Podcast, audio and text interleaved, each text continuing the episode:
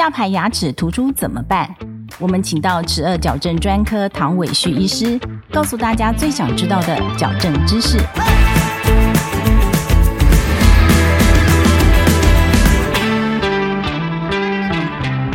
请问唐医师，下排牙齿突出会造成什么影响呢？除了美观上面，其实最重要是咬合不良。它咬起来的时候，我们在外观上面看到是前牙反咬，俗称的它叫做后倒。前面的门牙之间它会有一个落差，那这个落差会变成咬合不密合。咬合不密合的话，在咀嚼功能方面就会受到影响。譬如说切面的时候，它没有办法直接的切断，可能它在咀嚼的时候就没有办法完全得到很好的这个咀嚼的效果，然后也许会影响到它的胃。也甚至影响到它的营养，其实是一个不要去忽视它的一个问题。分类里面有这种不同的严重的程度，所以要找非常专业的医师来做正确的诊断，才能够做正确的治疗。那么根据不同的分类，下排牙齿突出的治疗方式会有什么不同？临床上我们大致上可以分为不拔牙的治疗。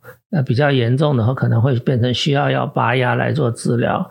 那在更严重的话，它就变成需要做正颌手术来治疗。有一些前牙的反咬，它只是牙齿本身的问题，它并没有牵涉到骨骼。可是有一些比较严重的 case，它它是本身骨骼结构比例是有问题。在我们临床上面，我们要先。做侧颅分析，脸部的这个外观的分析，在我们分析得到结论之后，还要考虑到病人的年龄，他是不是有些可能的遗传的因素，尤其在生长中的孩子，他现在是在哪个年龄的阶段？那他什么时候会是青春期？那青春期前后，他到底会发生一些什么样子的一些情形？我们都要很严密的去观察。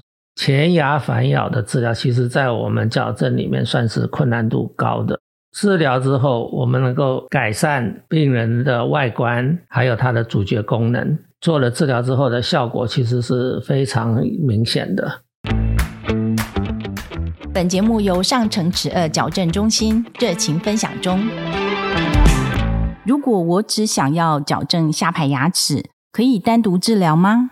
专业的治疗里面，应该都是上下排的牙齿都要一起做。上排牙齿跟下排牙齿除了整齐之外的话，咬合要能够对得起来，咬合的密合度才会好。密合度你要能够做得很好，其实不是一件简单的事情。谢谢唐医师的分享。如果你喜欢我们的节目，欢迎到各大 podcast 平台给我们好评。十二矫正大师讲堂，我们下一集见，拜拜。